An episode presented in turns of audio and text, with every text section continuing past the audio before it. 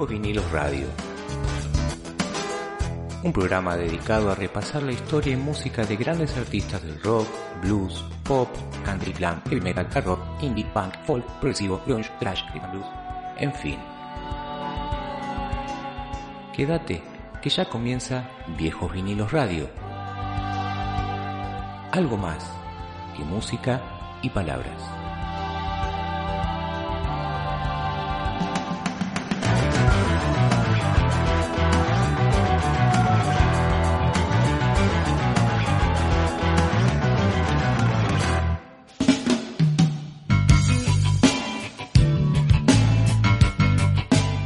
Bienvenidos a todos a un nuevo programa de Viejos Vinilos Radio. ¿Cómo va, Ariel? ¿Cómo andas, Pablito? ¿Todo bien? Todo bien, acá sirviéndome unas caipiriñas para acompañar al programa de hoy.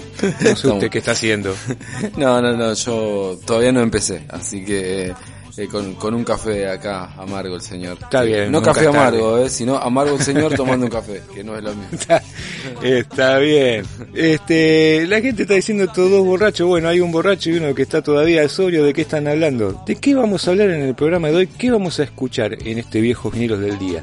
Sí, una banda brasilera nacida ya por el año 77 que se llama Os Paralamas dos Sucesos, ¿sí? O los guardabarros del éxito. Ah, sí, llevado al castellano son los guardabarros del sí, éxito.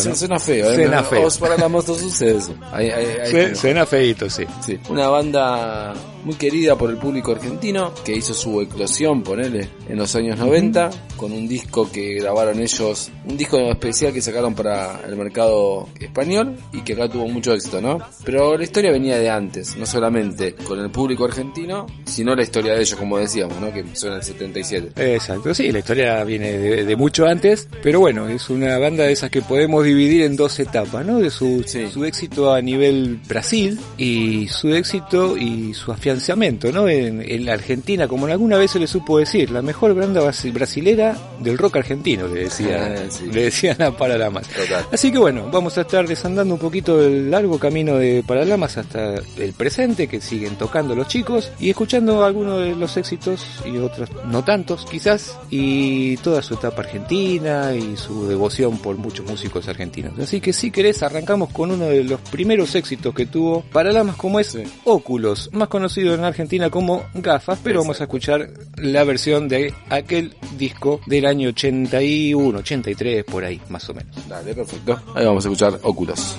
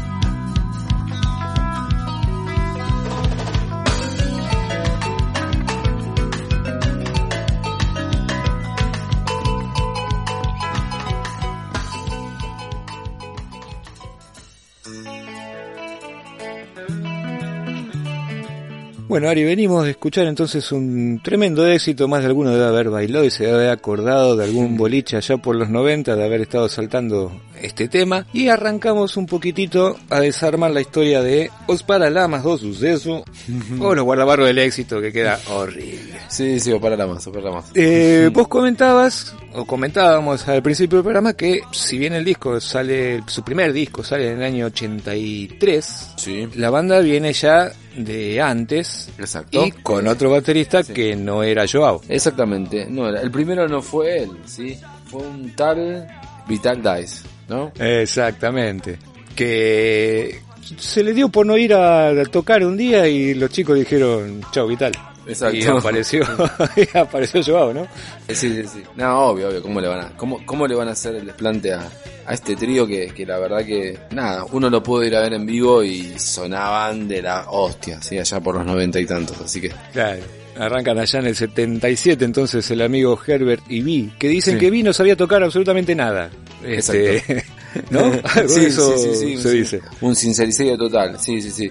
Eh, no sabía, no, no sabía tocar, pero bueno, tenía un bajo traído de Inglaterra, según dicen las malas lenguas. Ujú. Y bueno, Eversea, Eversea era guitarrista, tenía su Fender. Y bueno, se atrevieron a esto de, de formar un, un trío. Bueno, vos ya hablabas del cambio de, de baterista. Y bueno, después le iban a dedicar un tema, ¿no? Al tal Vital Dice, por los servicios prestados y... eh, y sobre todo, bueno, porque los dejó. Así que el, el tema se llamaba Vital e Vital es su moto, Vital y su moto. Vital y su ¿No? moto. Como que Sí, sí. a saber qué, ¿Qué pasó? Estaban cabreados con Vital. Exactamente. bueno, después de eso, ese tema mandaron una cinta con esa canción a Radio Fluminense y bueno, el tema fue muy escuchado durante el verano del 83 y gracias a eso tuvieron su primer eh, gran presentación en un programa muy conocido de Brasil y más tarde, ¿qué pasó, Pablito? Y después terminan firmando contratos con EMI, que es como una gran red de, de talentos la EMI, donde graban el primer eh, disco que se llama Cinema Mudo.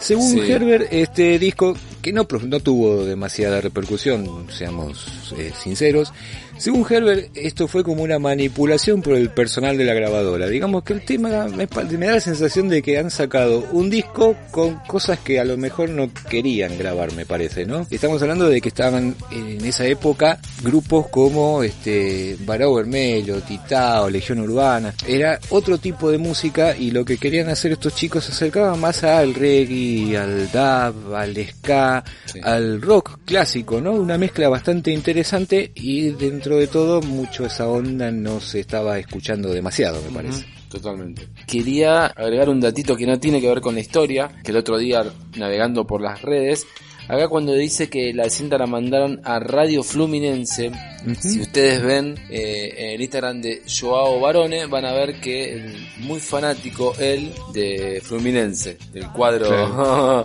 de Río de Janeiro Fluminense, que de hecho él hasta hizo una transmisión en vivo, no sé bien de qué, pero bueno, ese datito que me resultó interesante comentarlo. Hay que ver si es interesante para los oyentes. Seguramente que sí. Ok. Seguramente que sí. Siempre hay un futbolero dando vueltas Eh. y le encanta esto de que mezclemos rock y fútbol. Ah, ok, perfecto. Dale. y después, ¿cómo sigue la mano? Y ya en el 84 es donde pegan el segundo disco, que es Sí. El Paso de Louis, Sí. en el que llegan a la, a la fama, digamos, con Ah. temas como Óculo, que Sí. es el que acabamos de escuchar, como, con temas como Mi Error, Sí. como que le encuentran la vuelta a lo que querían tocar, a lo que quería hacer el, el grupo. Total. El otro día, revisando la historia, y vamos a hacer un paralelo, muchas veces a las bandas, las bandas la pegan de una con, con el primer disco, como por ejemplo le pasó a los Pericos, pero no a otros, como Cerú. Cerú el primer disco Claro. no la pegaron porque esperaban otra cosa, y en el segundo, pum, estalló. Algo que le pasó a Paralamas también. Claro, exactamente. Y este disco les permite participar en la primera edición del Festival Rock in Rio en el 85. Exacto. ¿sí? Sí. Donde se llevaron la ovación del público en general, ¿no? O sea, la, la recontrapegaron al Rock en Río. Perfecto. Sí, Seguidito a esto sacan el tercer disco, para mí uno de los más lindos discos que es Selvagen, o Sí. Salvaje, con signo de interrogación al final, con lo que estaría diciendo salvaje. Habría que pronunciarlo de esa manera. yes or no. Eh, Exacto.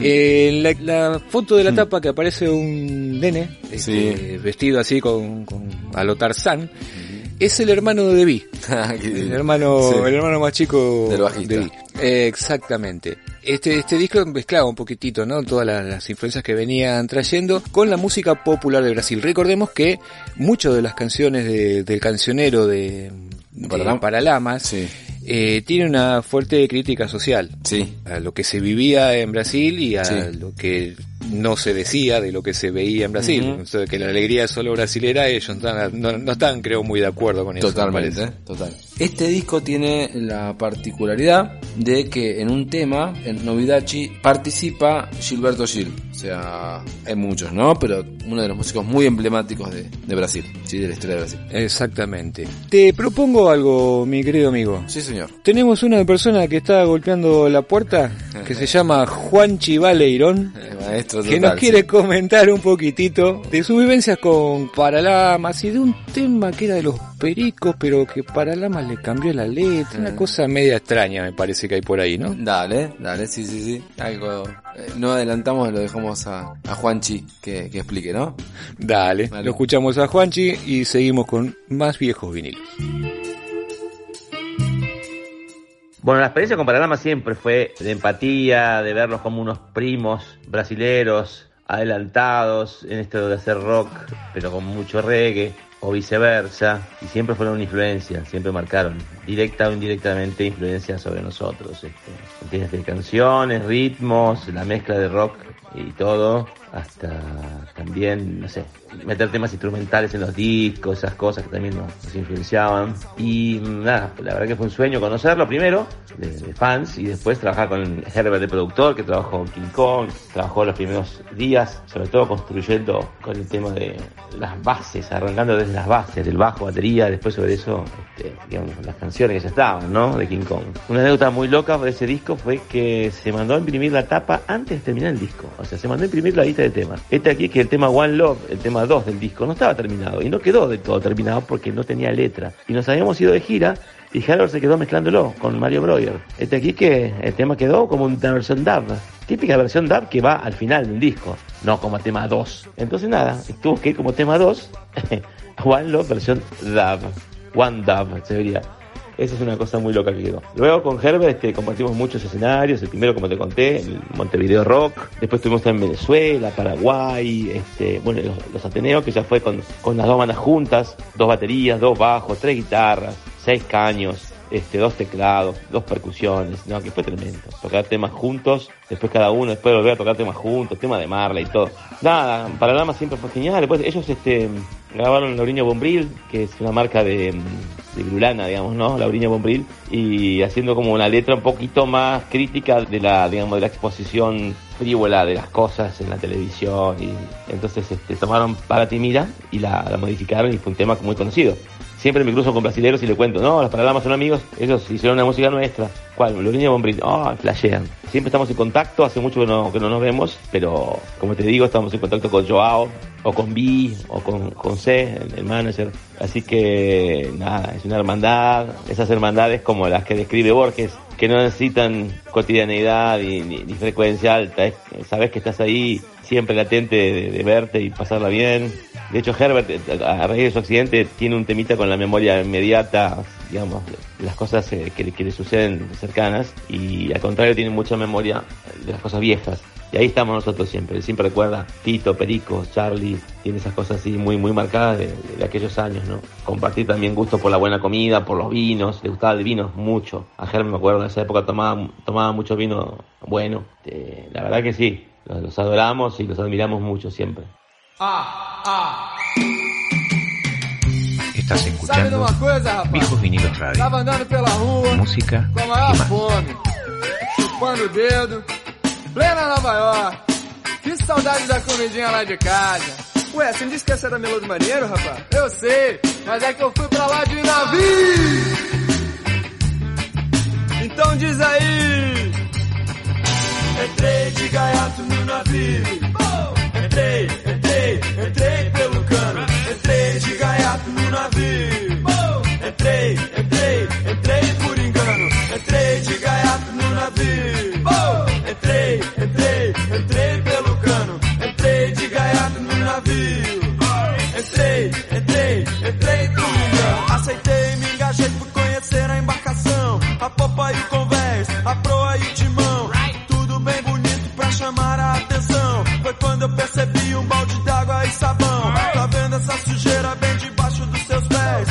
deixa de moleza e vai lavando esse convés. Entrei de gaiato no navio.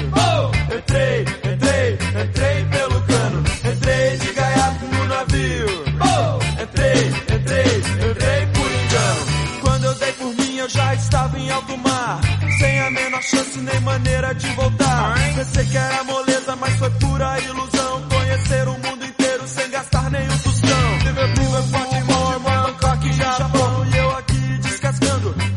no porão.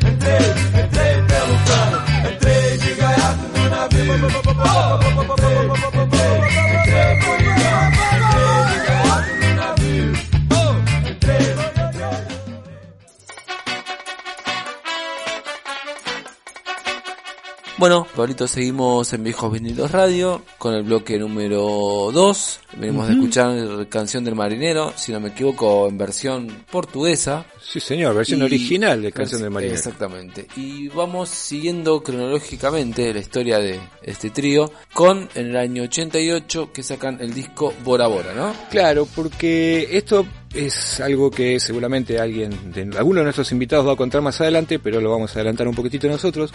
A fines de los 80, el éxito de Paralamas en Brasil empieza un poquitito a decaer, ¿no? Eh, Sí. El tema de que la música New Wave, ellos mezclaban muchísimo New Wave, entre todo lo que venían haciendo, había dejado de escucharse, se empezó a escuchar un poquito de rock más pesado, o rock un poquito más, más estructurado, ¿no? Medio fuertongo. Anécdota aparte, me acuerdo que en aquella época yo escuchaba el grupo RPM de Brasil. Lo tenían en un cassette. No sé si alguna vez lo han escuchado. Este, eh, qué sé yo. Búsquenlo, me acordé, me acordé ahora. La cuestión es que vienen y acá es donde empiezan a tener bastante más este, llegada a músicos argentinos. Ellos hacen el disco Os Graus en el año 91 y ahí ya incluyen el primer tema de, de rock argentino en sus álbumes, ¿no? Suelen hacer ese tipo de cosas. Exactamente. Track Track de Fito Páez, que lo había sacado Fito por el ochenta y tanto en el disco Claro. Ciudad de Pobres Corazones.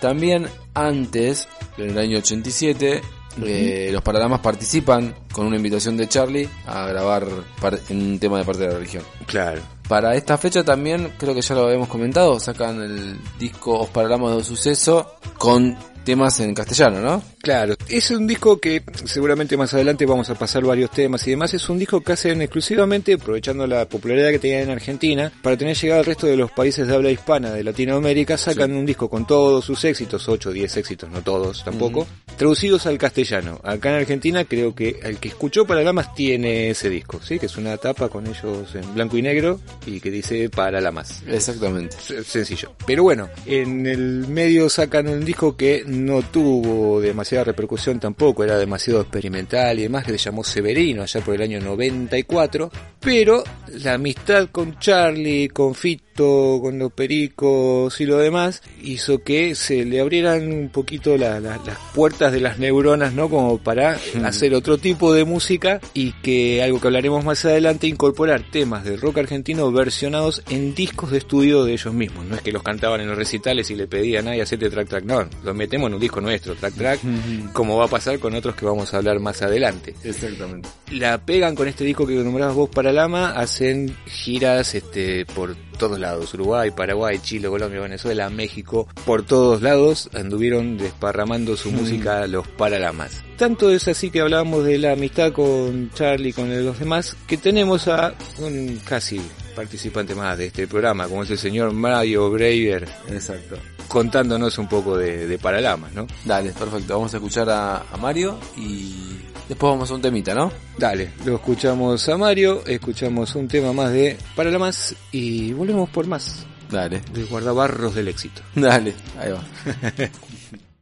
Conocí personalmente a los Paralamas de un suceso en Río de Janeiro, en un estudio donde estábamos grabando con Charlie García eh, algunos tracks faltantes para parte de la religión y pegamos onda enseguida, pero yo estaba un poco nervioso, yo era muy fanático, soy muy fanático de Paralamas, han hecho discos que a mí me han volado la cabeza que los escuché hasta el cansancio, pero resulta que nos encontramos en Río y yo le tenía que decir a mi banda brasilera favorita que nos teníamos que arreglar solamente con tres canales, que había un canal para el bajo, un canal para la guitarra y un canal para la batería, y me miraron como diciendo, ¿qué hacemos? ¿Nos vamos? ¿Qué onda? Y yo dije, miren, vamos a probar algo, y si a ustedes les parece que está bien, seguimos. Y entonces me fui, me busqué un micrófono muy en particular del armario de micrófonos del estudio de, de Son Libre y agarré un micrófono que lo puse a como a dos o tres metros de la batería y después en, grabé el bajo por línea y la guitarra con un amplificador en una cabina cerrada. Hicimos una prueba así, lo grabaron, vinieron al control, lo escucharon y nos dijeron, este es el sonido con el que soñamos toda la vida. seguramente queriendo quedar muy simpáticos, pero la verdad es que quedó muy bueno. Ellos son increíbles, yo trabajé con ellos, trabajé con Herbert Viana cuando hicimos el disco Conga de los Pericos, eh, hicimos una gira con Charlie y los Paralamas por el interior del Brasil muy linda, y siempre tuve así como una súper buena onda con, con Barone, con Vi, con Herbert, eh, la verdad es que no los volví a ver, de hecho creo que no volví a verlos y no volví a tener contacto con ellos después del accidente de Herbert. Pero bueno, nada, no solo, no solo son unos músicos de una altura increíble, eh, sino que son, son como muy, muy, muy buena gente, muy buena gente. No sé si me explico. Gente muy cara y músicos sobresalientes, amantes de la buena música.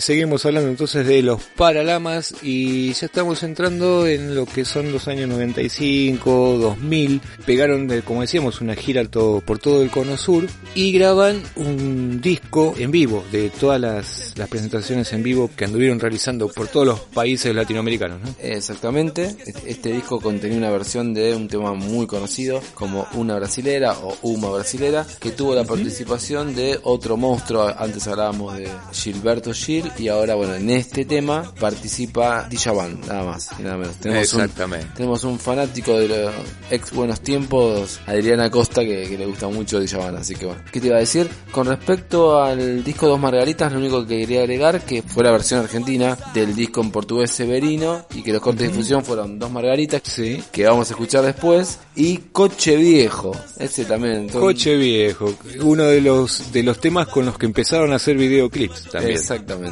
¿No? Sí, señor. Así que bueno, no sé si te parece ya ir a escuchar a el tercer este invitado de la, de la tarde, periodista de Página 12 y de una larga trayectoria como el señor Martín Pérez, que nos va a hablar un poquito de los Paralamas. Dale, escuchamos a Martín Pérez y después dos margaritas en su versión en vivo, una versión muy buena, muy potente, que está, está interesante como para escuchar. Dale, ahí vamos entonces. La verdad que no, no sabría medir la importancia o relevancia que tuvo Paralamas para los músicos del rock argentino.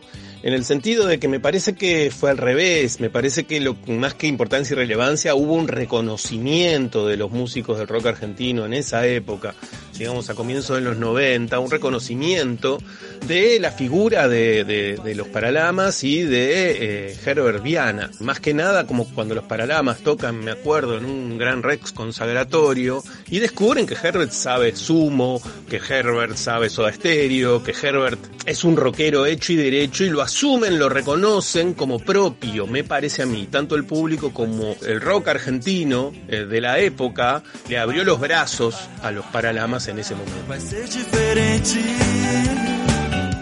Los picos de popularidad de los Paralamas en Argentina coincidieron increíblemente con el momento de bajón de los Paralamas en, en Brasil. Justamente, en realidad, a esta altura no es difícil hacer el cálculo, suponerlo. En general, un, grupo de rock, una banda, si se mantiene junta, sobre todo si tiene un éxito fuerte al comienzo, le alcanza con mantenerse reunida y atravesar juntos el desierto para luego terminar siendo clásicos. Eh, ha sucedido con muchas bandas del ámbito argentino en general y también les pasó a los Paralamas. Los Paralamas cuando la prensa brasilera y la popularidad de ellos en Brasil amagó a bajar, justo coincidió ese momento con su apertura al mercado argentino, al mercado Latinoamérica, con su traducción al español, algo que no supieron hacer ninguno de los otros grupos de su generación. De hecho, a la luz de lo que pudieron hacer los Paralamas, eh, sus compañeros de ruta, los titás, intentaron hacerlo y no, no les salió bien. En cambio, los Paralamas encajaron perfectamente y en ese momento en que a los Paralamas les fue mal a Brasil y ese momento también que Brasil tenía una poderosa crisis económica, ellos lograron cruzar a la Argentina al punto de convertirse, como bromeaba Herbert, o bromeaban los la gente, los empleados de la aduana, en, cada vez que venían a, la Argentina, decían que ya tendrían que tener su pasaporte argentino, digamos. Luego, cuando en, en Latinoamérica y en Argentina ya no tuvieron tanta popularidad, o bajó la ola, le sucedió que en Brasil volvieron a tener predicamento, y entonces simplemente siguieron con su carrera allí.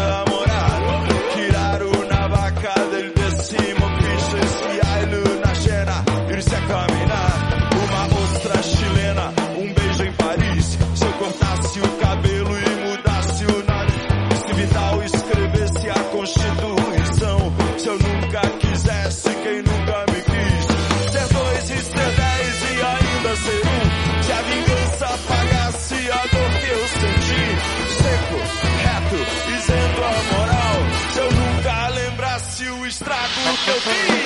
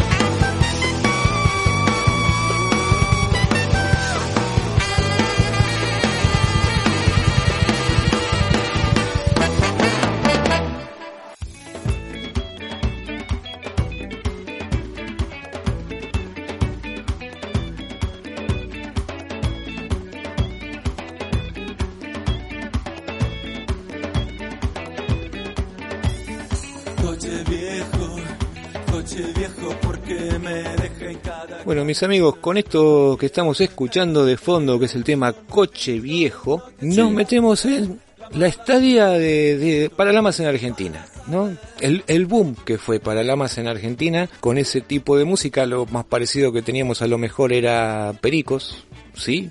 Allá en los comienzos, digamos. Sí. Pero la verdad que la recontrapegaron con temas como este, bueno, la traducción de gafas, toda una serie de éxitos llevados al castellano para que todos le pudiéramos entender qué era lo que estaban cantando más allá de bailar su música, ¿no? Sí, totalmente, totalmente. Eh, Ese disco, bueno, es como un, es como un grandes éxitos el que hablábamos del año 91 y bueno, era como tener la primera experiencia para después a que nos gustara ir para atrás o ir para adelante o seguirlos.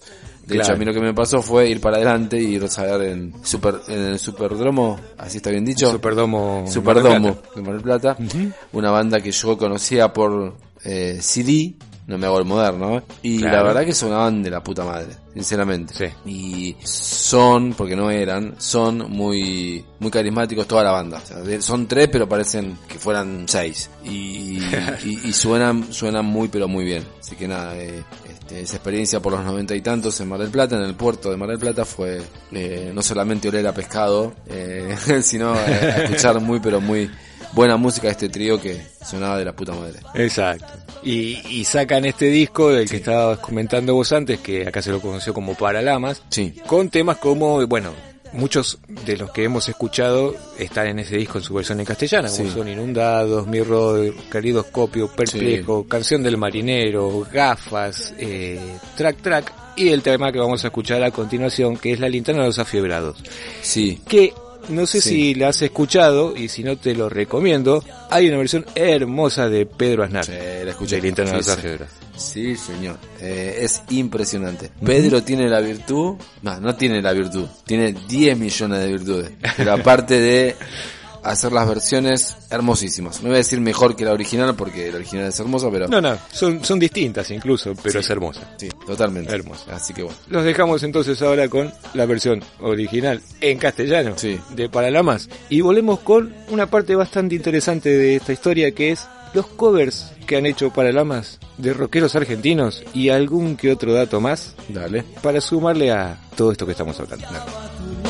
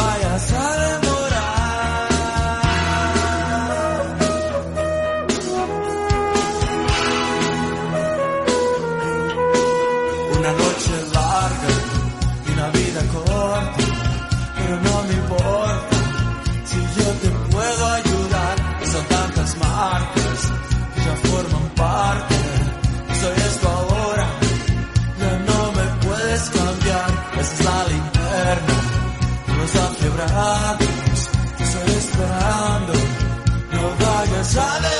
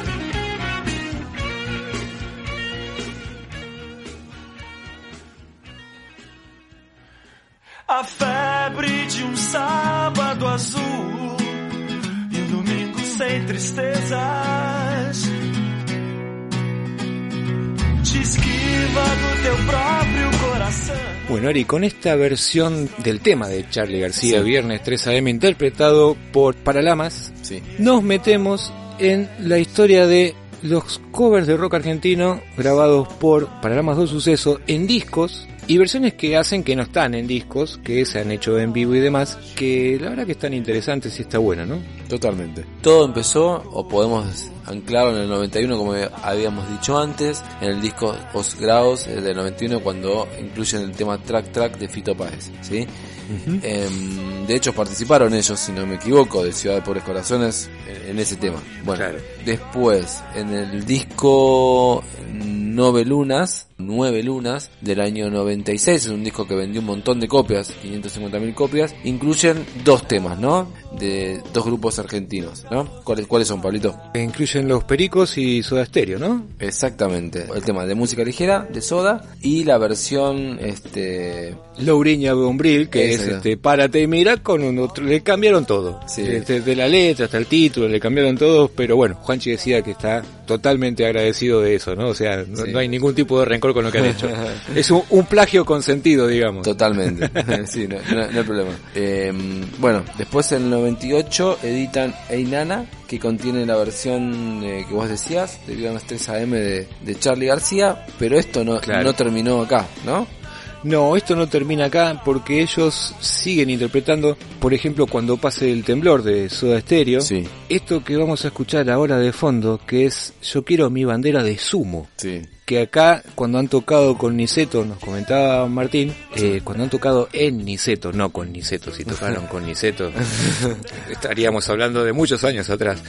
Subió Moyo a tocar este tema con ellos y vos sabés que con Luca hay algo muy especial que tiene Hebel Viana porque su hijo, uno de sus hijos, se llama Luca, ¿sí? Y él decía, yo buscaba un nombre que tuviera la misma pronunciación en Brasil e Inglaterra, porque Lucy, mi mujer, era inglesa. Dice, y apareció Luca, un nombre que se me ocurrió por mi entusiasmo por sumo, decía, decía Herbert, al momento de poner el nombre a su hijo.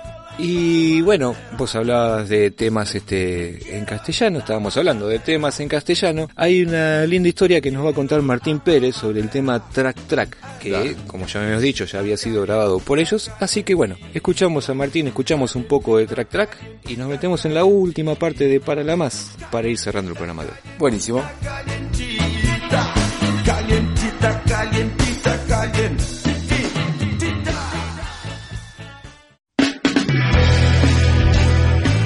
Me preguntás por los temas más icónicos de la banda y la verdad, más que nada, lo que más se me ocurre son los temas icónicos en- con respecto a su relación con el rock argentino y tienen que ver con las traducciones que ellos hicieron.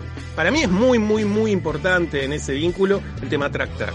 El tema Track Track que ellos, este, la traducción que ellos hacen del tema de Fito Páez fue muy importante en su carrera, incluso en Brasil, y además es emblemático eh, ese tema para el regreso de Herbert, ¿no? El, el- hecho de que un Herbert sobreviviente cante esa letra, eh, parecía estar hablando de la letra de ese tema de lo que le acababa de suceder y de la supervivencia que estaba tratando de llevar a cabo en ese momento.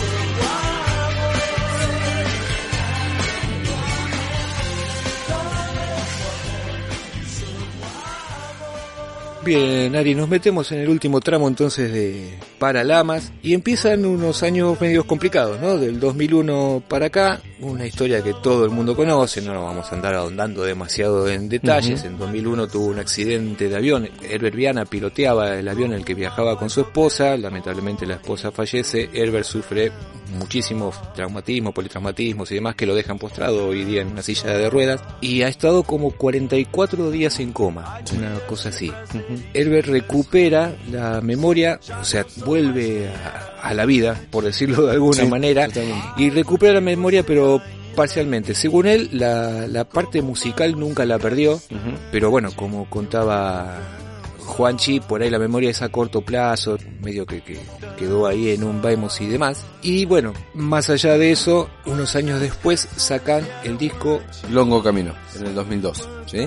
Ese es el primer, el primer disco que sacan después de eh, el accidente. Claro, un disco que habían, habían grabado previo al accidente Exacto. y lo terminan sacando después del accidente. Recién para el 2005 graban nuevamente en estudio el disco Oye o G o como se pronuncia en portugués, Sí. sepan disculpar, nuestros hermanos brasileros. Oye, ahí está, usted sí que sabe, ¿eh? Ah. Yo, la verdad, vengo medio para atrás con todo esto, con varios invitados, ¿no? Como Sí. Manu Chao, este, Nando Reis, un ex este, integrante de Titas, Andreas Kisser de Sepultura, y eh, aparece el primer tema compuesto por él al poco tiempo de recuperarse que se llama Deperto, ¿sí? Y una versión de un tema del año Sí. 71, Dios lo pague, de- del legendario Chico Huarque, ¿no? Exactamente. Sí, señor. Bueno, en el 2009 sacan Brasil a Ford con un gran éxito y en el 2017 Sinaí Lo Sim, ¿sí?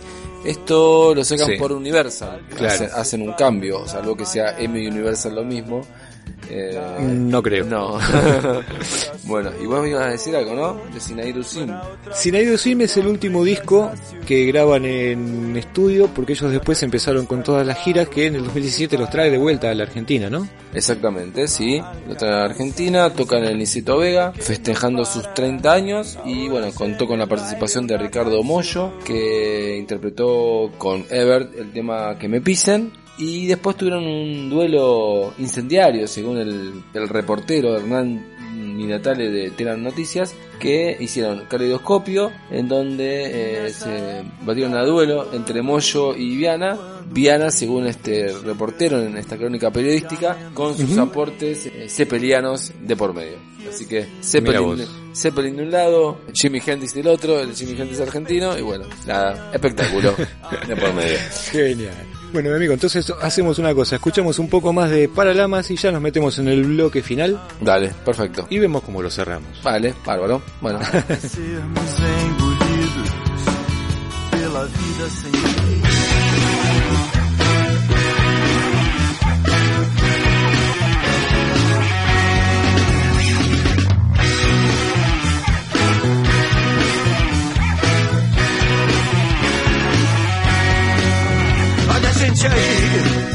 planeta do avesso. Não lembro e às vezes esqueço onde eu estou, onde eu pensava estar. Olha a gente aí, sob o sol, ao brilho da lua. Num salão refinado na rua, ao sabor do vento que soprar. Destino da minha aldeia, tão triste na tarde calma. Cada tua badalada sua tão fundo em minha alma. Tão dolente é o teu suar, e é tão triste como a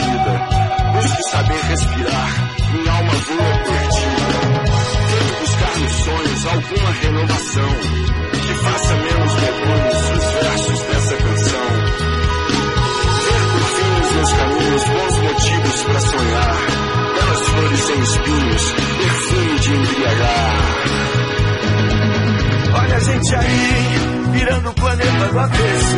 Não lembro e às vezes esqueço onde estou, onde eu pensava estar. Olha a gente aí, sob o sol, brilho da lua. Num salão refinado na rua, ao sabor do vento que soprar.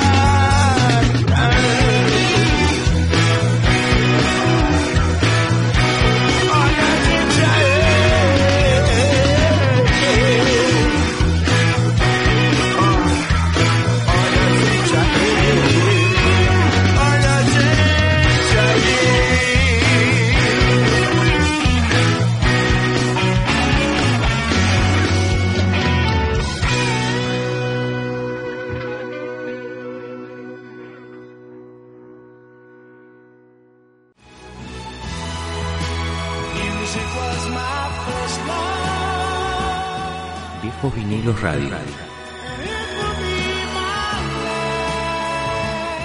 Algo más que música y palabras.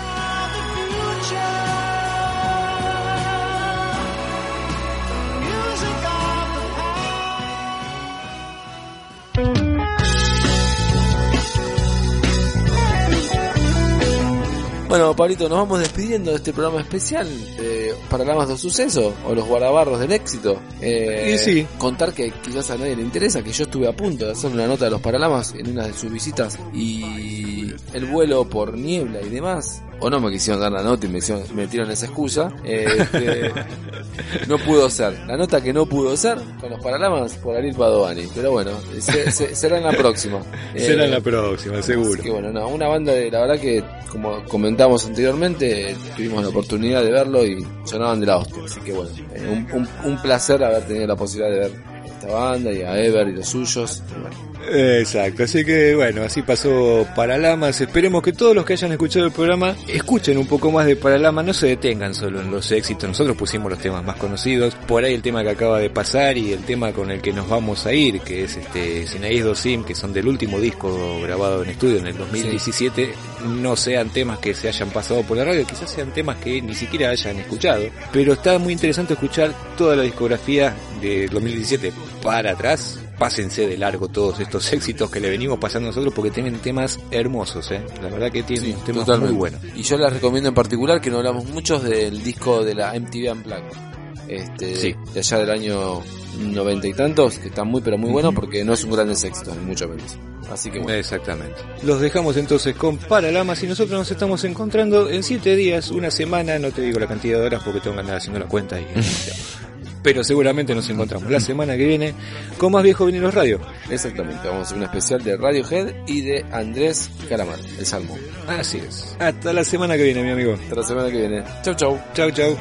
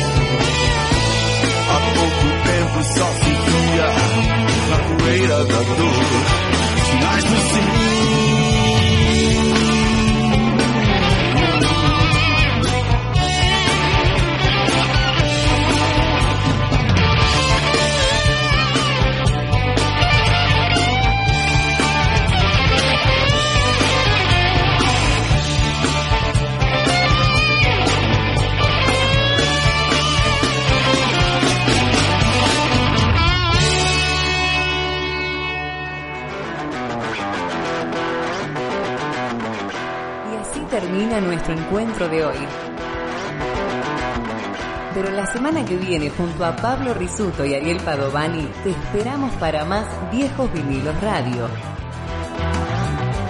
Algo más que música y palabras.